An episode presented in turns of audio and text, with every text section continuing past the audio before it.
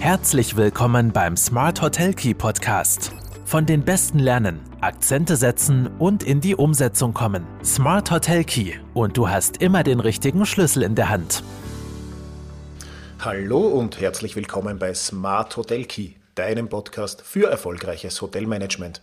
Mein Name ist Marco Riederer und ich freue mich sehr, dass du euch heute wieder dein Ohr leist. Worum geht's heute? Es geht um ein ganz spezielles Thema, nämlich um Reisende mit Behinderung. Was muss ich im Hotel berücksichtigen? Warum ist das ein schwieriges Thema? Und äh, was hat sich vielleicht auch getan in den letzten Jahren, äh, wo man darauf ansetzen kann? Wir werden ein bisschen die Gästesicht beleuchten. Wir werden aber vor allem auch darauf schauen, was äh, die Hotellerie, also auch du in der Hotellerie, aktiv dazu beitragen kannst, dass es für diese durchaus sehr interessante Gästeschicht auch interessant wird, um dabei zu bleiben, äh, oder interessant bleibt zu reisen und dieses Thema erleichtert wird. Dazu habe ich mir heute einen Interviewpartner in den Podcast geholt, nämlich Michael Sicher. Michael Sicher ist Coach für Busy People, Trainer und Gründer von Roomchooser. Roomchooser ist eine Plattform, auf die wir noch näher eingehen werden heute im Laufe des Podcasts. Und ich freue mich sehr, mit ihm gemeinsam dieses spannende Thema heute zu erörtern. Ja, Hallo Michael, vielen Dank, dass du dir heute Zeit nimmst, bei mir im Podcast äh, zu Gast zu sein. Ich habe einleitend schon ein bisschen äh, kundgetan, worum es heute geht, äh, warum ich dich eingeladen habe als Interviewpartner. Aber vielleicht bist du noch kurz äh, so gut und tust unseren Hörerinnen und Hörern äh, erzählen, was dich ausmacht und was dir wichtig ist. Ja, hallo, Servus und danke für die Einladung. Ja, sehr gerne. Ich glaube, was mich ausmacht, ist, dass ich versuche, es ja, oder Dinge besser zu machen, um es Leuten auch leichter zu machen, wie zum Beispiel auch bei diesem Thema der, des barrierefreien Reisens. Und dann denke ich, dass es auch eine, ja, ein, eine nette Eigenschaft von mir ist, versuch, äh, äh, zu versuchen, Leute zu überraschen und das eben auch vor allem im Coaching. Das heißt, Leute dahingehend zu überraschen, was eigentlich wirklich in ihnen steckt und was sie eigentlich auch erreichen können und was ihr Potenzial betrifft. Und ja, ich denke, das sind so die Eckpfeiler, die mich ausmachen oder vor allem auch halt im Business ausmachen.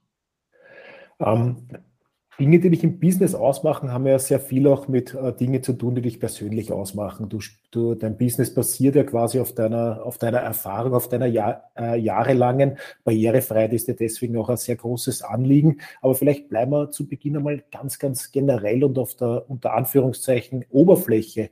Weil worin bestehen denn deiner Erfahrung nach die größten Herausforderungen ganz allgemein äh, in der Barrierefreiheit äh, von Reisenden? Also wo, wo wo sind da im Alltag die größten Herausforderungen?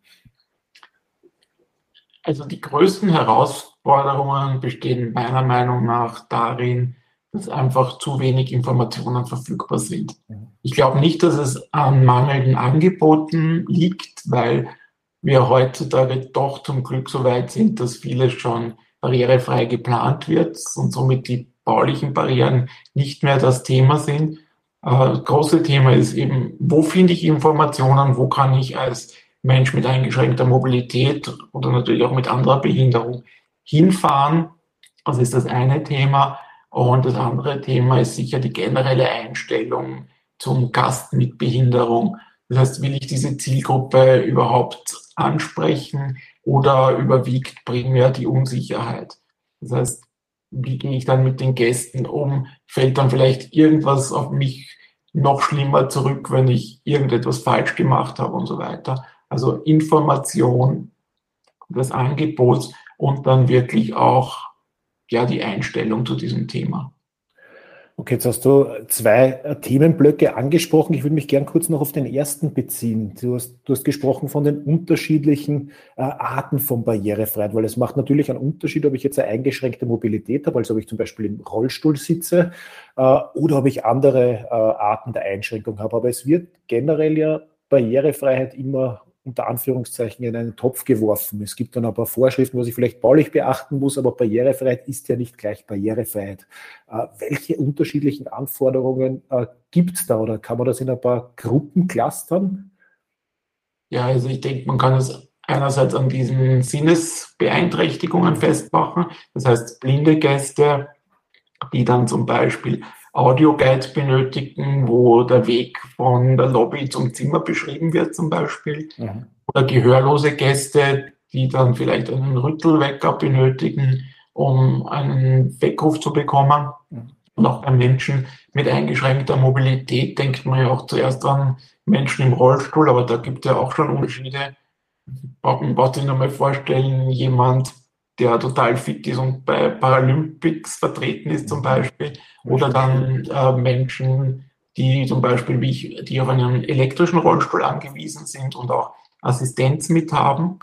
Aber ich denke, man darf auch nicht vernachlässigen, dass es eine riesengroße Gruppe von älteren Gästen gibt, für die halt Barrierefreiheit auch ein wichtiges Thema ist, die sich dann vielleicht mit ihren 70, 80 Jahren dann auch lieber in der Dusche hinsetzen, als äh, da drin zu stehen und sich damit sicherer fühlen können.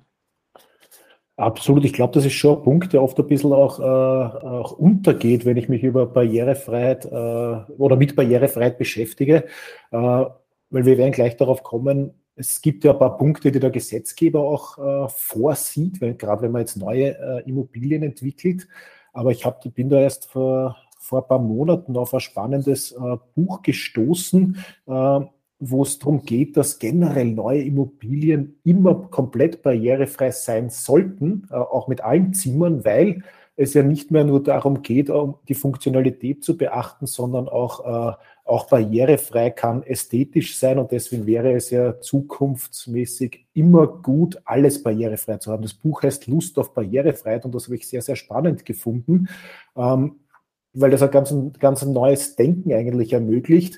Äh, warum mache ich einen Unterschied zwischen barrierefreien Zimmern und normalen Zimmern? Warum gestalte ich nicht alles barrierefrei? Finde den Ansatz nicht so schlecht. Ähm, werde dieses Buch dann gerne auch in die Shownotes verlinken, falls der ein oder anderen Hörer interessiert. Aber vielleicht kommen wir noch mal ganz kurz zurück. Ähm, Punkt der Barrierefreiheit und Gesetzgeber. Was ist denn vorgesehen oder was äh, reicht das, was der Gesetzgeber vorgibt äh, zur Barrierefreiheit? Ja, einerseits gibt es natürlich diverse Bauvorschriften äh, und in denen auch Barrierefreiheit sozusagen vorgesehen ist, beziehungsweise sogar für den Tourismus eine Ö-Norm, mhm. um die Objekte oder die Immobilien halt entsprechend barrierefrei zu gestalten. Das ist die eine Sache, wobei halt die Ö-Norm nur eine Empfehlung ist und keine Verpflichtung. Mhm. Andererseits gibt es halt in Österreich das Behinder also Bundesbehindertengleichstellungsgesetz, äh, das eben besagt, dass man niemand aufgrund seiner Behinderung diskriminieren darf und dass man ihm alle Dienstleistungen zugänglich machen muss. Die Sache ist halt nur, dass es oft nicht wirklich, ja, dass das Gesetz sozusagen zahnlos ist. Das heißt, wenn jetzt zum Beispiel ein Hotel keine barrierefreien Zimmer anbietet, könnte ich ein Schlichtungsverfahren beim Sozialministerium Service beantragen.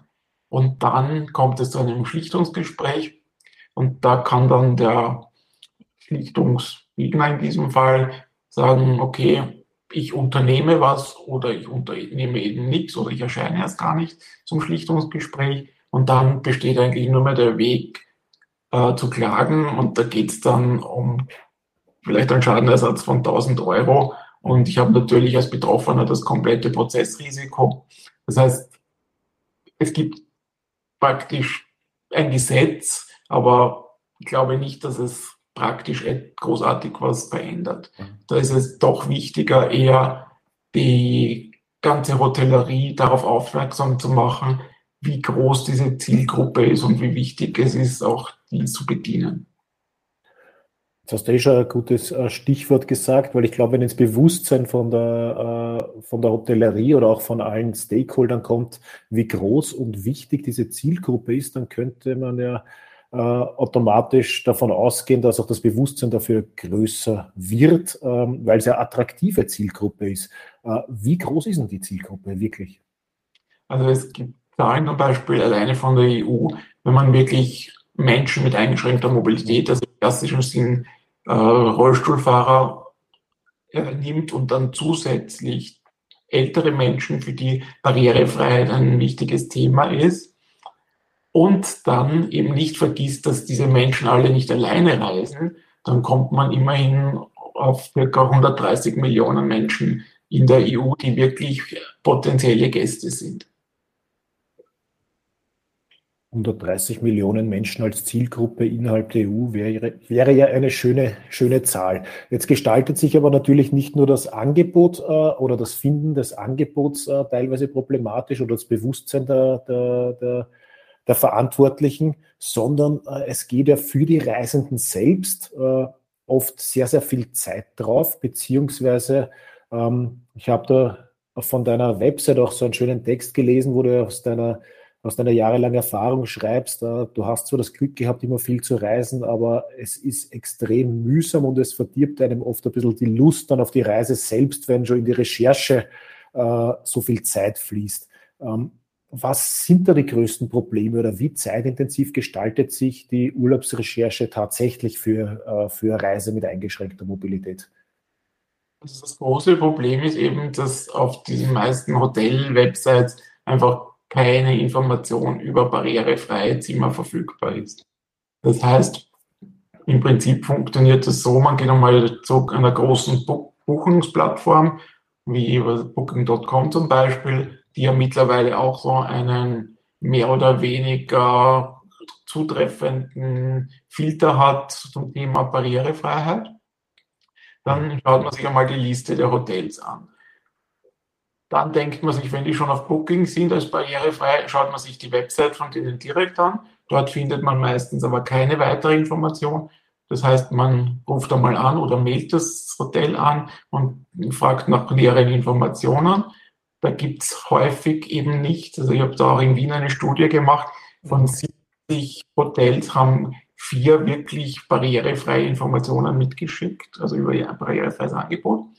Ja, und dann kriegt man meistens eine Standardmail, weil leider oft die Reservierungsabteilung oder die Mitarbeiter das eigene barrierefreie Zimmer nicht einmal selbst gesehen haben oder kennen.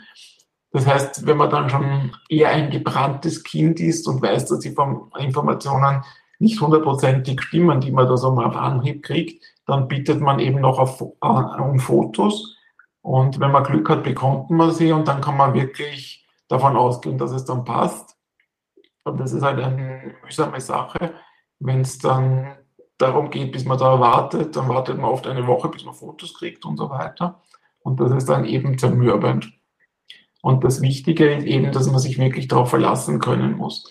Es ist halt eben für viele Menschen dann wichtig, ob man zum Beispiel von rechts oder links zum Bett oder zum WC hinfahren kann und so.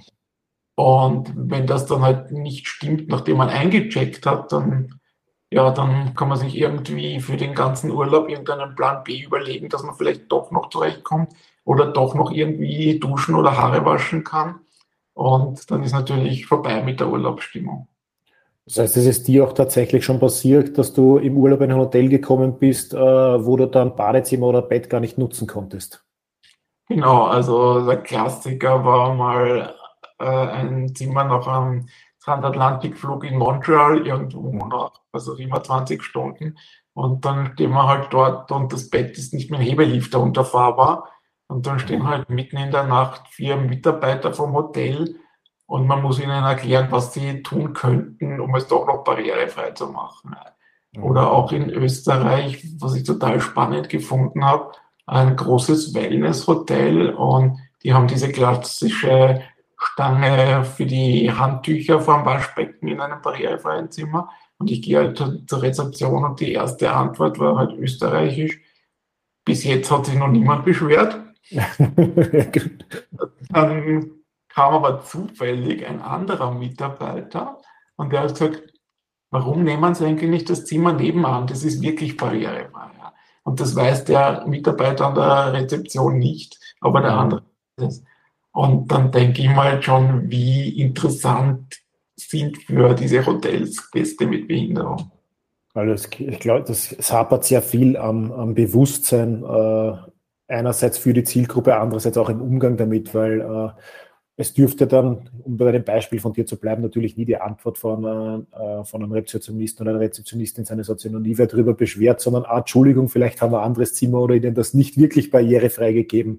Ähm, weil ein Handtuchhalter vor dem Waschbecken ist natürlich für einen Rollstuhlfahrer äh, ja, gleichbedeutend mit ich komme nicht zum Waschbecken. Das ist äh, sollte, sollte einleuchten, tut es aber in der, in der Praxis scheinbar nicht. Ähm, und da sind wir vielleicht eh auch schon bei, bei einem mir wichtigen äh, Thema auch, äh, dieser Sensibilisierung für Hotelmitarbeiter. Ich weiß ja aus eigener Erfahrung und wir kennen uns jetzt schon ein paar Jahre. Wir haben ja damals im, im Hotel Zeitgeist, wo ich äh, gearbeitet habe, ja auch einen Workshop gemacht, wo wir mit dir und mit äh, einem Partner von dir zur Hilfe, wo wir genau auf diese zwei äh, Bereiche äh, sinnesbeeinträchtigte äh, Gäste und körperlich beeinträchtigte Gäste Rücksicht, äh, Rücksicht genommen im Sinne von die Mitarbeiter geschult haben. Wir haben wirklich mit den Rezeptionsmitarbeitern und mit deiner Unterstützung äh, versucht, eine Sensibilisierung zu schaffen. Äh, ganz kurz so aus dem Nähkästchen geplaudert, damals war sehr, sehr spannend und sehr gutes Feedback von allen, weil man wirklich die Erfahrungen gemacht hat. Wir haben mit den Mitarbeitern damals äh, Vielleicht kannst du dann gleich noch ein bisschen äh, mit zwei, drei Worten ergänzen. Wir haben wirklich äh, quasi geübt, wie ist es, im Rollstuhl äh, durch die Stadt zu fahren, ins Hotel einzuchecken, wie ist es, wenn man das Ganze blind macht. Und erst durch dieses Selbsterleben sind schon sehr viele Aha-Effekte dann auch damals bei unseren Mitarbeitern aufgetreten.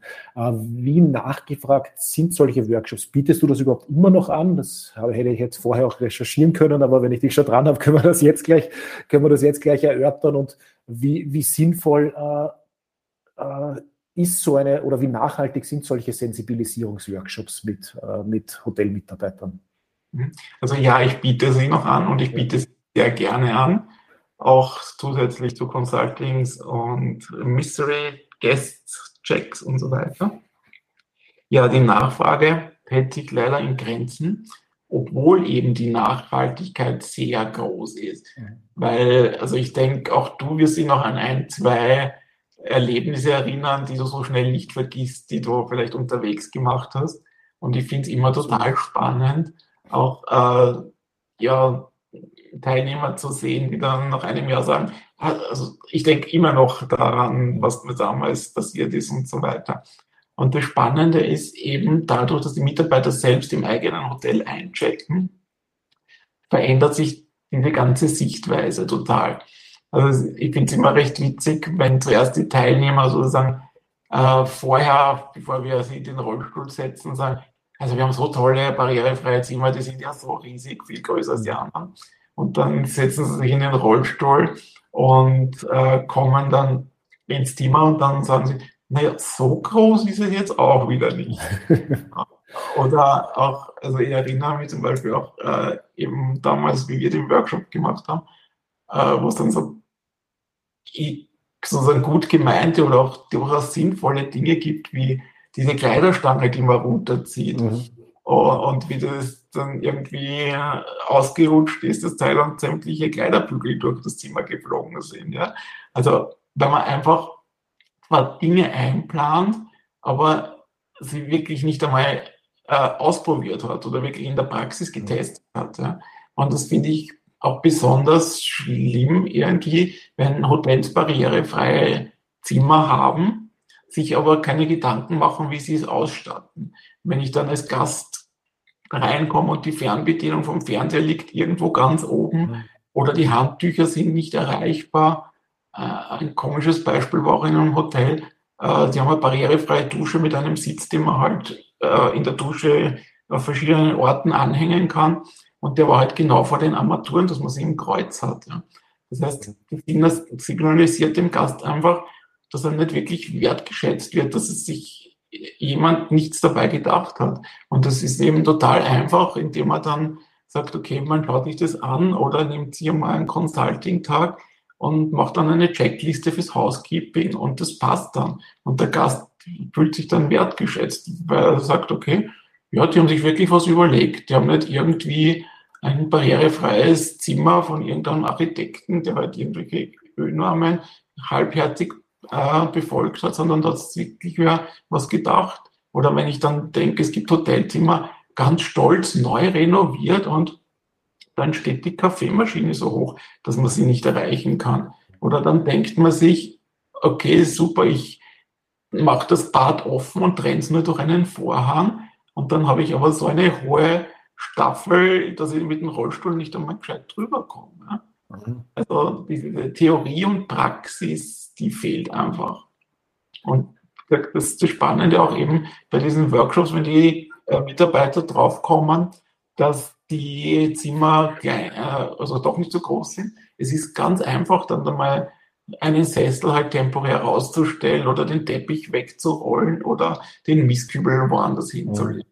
Und das kostet alles auch nichts. Und das, das finde ich das Spannende. Man kann so viel Wertschätzung generieren, jetzt kein Mehraufwand ist. Das ist auch, wollte ich gerade ergänzen, das ist ein, sehr schönes Learning für uns damals auch gewesen. Erstens einmal diesen Blick einmal zu, äh, zu verändern. Das fängt ja, das fängt ja schon an beim Reinkommen ins Hotel. Wir haben ja diese, bei der Rezeption damals äh, einen Teil abgeflacht gehabt, natürlich für Gäste im Rollstuhl, der war aber immer belegt mit 100.000 Prospekten. Und dann haben wir auch selber mal gemerkt, das ist jetzt nur so ein kleines Beispiel, wenn man mit dem Rollstuhl reinkommt, eigentlich sieht man niemanden, weil man kann auf diesen Teil des Rezeptionstresens äh, nicht gescheit zufahren oder sieht nicht drüber und zum normalen Teil äh, ja, der ist natürlich zu hoch, ganz klar. Aber das sind so Kleinigkeiten gewesen und im Hotelzimmer selber hat es auch einige Aha-Effekte gegeben. Wir haben das damals schon zum Anlass genommen, um das, was möglich war. Äh, und da, wie du gerade angesprochen hast, äh, das sind oft nur Kleinigkeiten, ähm, die man relativ leicht operativ ändern kann, um eben dann äh, die, die wichtige Wertschätzung auch tatsächlich den, den Gästen gegenüberzubringen. aber idealerweise wäre es natürlich äh, sinnvoll, sich in der Konzeptionsphase schon äh, mit, mit dieser Zielgruppe intensiver zu beschäftigen oder eben äh, Menschen aus dieser Zielgruppe in die, in die Konzeption zu integrieren, äh, wird, wird sicher absolut Sinn machen und äh, wird wahrscheinlich zu selten gemacht, sonst wird es die Probleme in, in der Praxis dann nicht, dann nicht geben? Oder gibt es da auch schon langsamer Umdenken? Hat sich da was getan in den letzten, sag ich mal, 15, 15 Jahren? Wie sind, wie sind da deine Erfahrungen? Also mir wäre es jetzt ehrlich gesagt nicht aufgefallen. Also ich denke auch, weiß ich nicht, wenn ihr ein Hotel 200 Zimmer habt und dann ein barrierefreies Zimmer, mhm. dann ja, ist das Interesse halt auch ein bisschen äh, verschwindet gering, sagen wir mal so. Und darum finde ich auch den Ansatz, den du zu Beginn gesagt hast, sehr gut, den ich auch immer wieder vertrete und betone, dass heutzutage eigentlich schon jedes Zimmer barrierefrei sein könnte, weil äh, ebenerdige Duschen sind einfach äh, ja, Standard geworden. Man kann Haltegriffe so platzieren, dass man sie in der Wand verbaut, dass man sie nicht einmal als solche erkennt, wenn man sie nicht braucht und so weiter. Und da sind wir halt eher bei dem Punkt der Quadratmeter sozusagen. Es muss mhm. halt natürlich wegen dem Aktionsradius etwas größer sein und dann fängt es an, äh, sozusagen Kosten zu verursachen. Aber ich glaube, ein wichtiger Punkt, also wie ich halt damals auch mitbekommen habe, nach unserer Schulung ist, äh, dass er sich ja auch wirklich sozusagen finanziell auf, bei der Buchungslage ausgewirkt hat. Dass halt wirklich mehr Gäste mit Behinderung das Hotel gebucht haben, weil sie eben gewusst haben, da wird man wertgeschätzt und da passt einfach.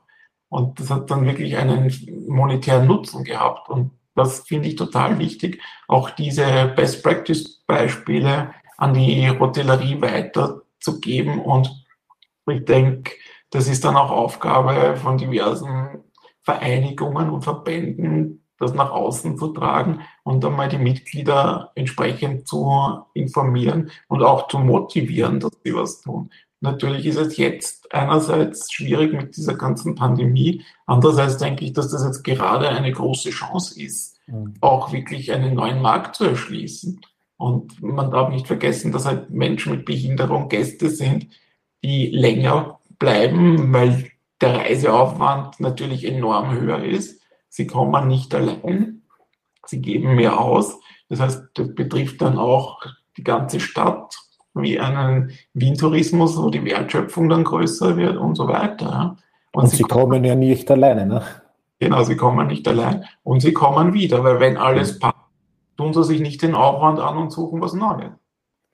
Das ist, das ist sehr richtig und das ist ja, das ist ja auch das Schöne, wenn man das erkennt, dass man äh, zusätzlich zur Wertschöpfung äh, zur Wertschätzung auch eine Wertschöpfung generieren kann. Also das, genau. äh, um das geht es ja auch im, am Ende des Tages, weil natürlich sind äh, die Hoteliers Unternehmer und äh, nur von Wertschätzung äh, leben sie auch nicht, das ist ganz klar. Aber dieser Wertschöpfungsfaktor, der ist ganz wichtig und der, der äh, ist auch da bei der Zielgruppe.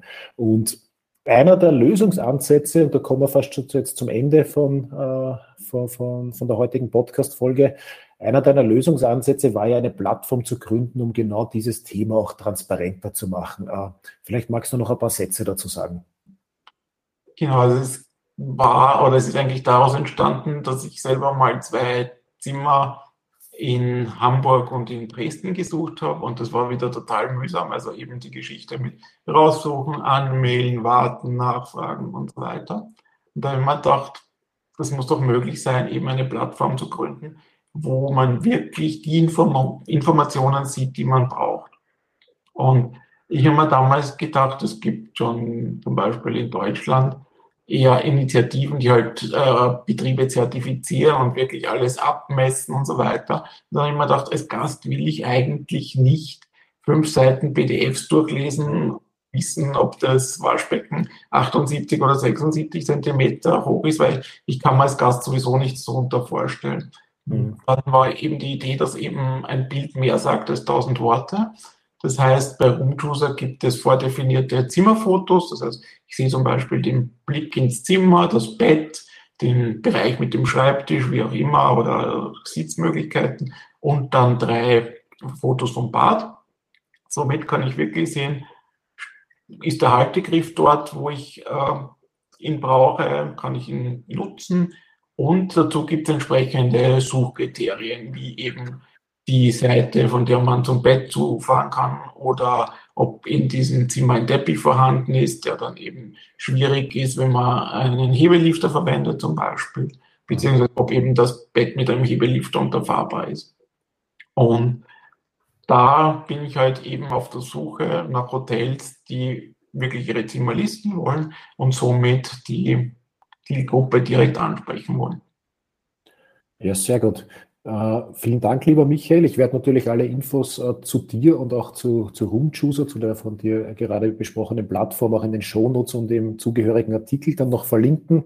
Uh, wer mehr zu dem Thema wissen will oder vielleicht auch einmal ein Coaching oder einen Workshop mit seinen Mitarbeitern buchen will, soll sich am besten sehr gerne direkt mit dir in Verbindung setzen, sonst auch bei mir nachfragen, wer Erfahrungsberichte braucht ähm, ich danke dir sehr herzlich für deine heutige Zeit, wünsche dir noch alles Gute und freue mich, wenn wir vielleicht bei, einer, bei einem weiteren Gespräch das Thema mal vertiefen können in Zukunft. Danke, Michael. Sehr gerne und vielen Dank für die Einladung.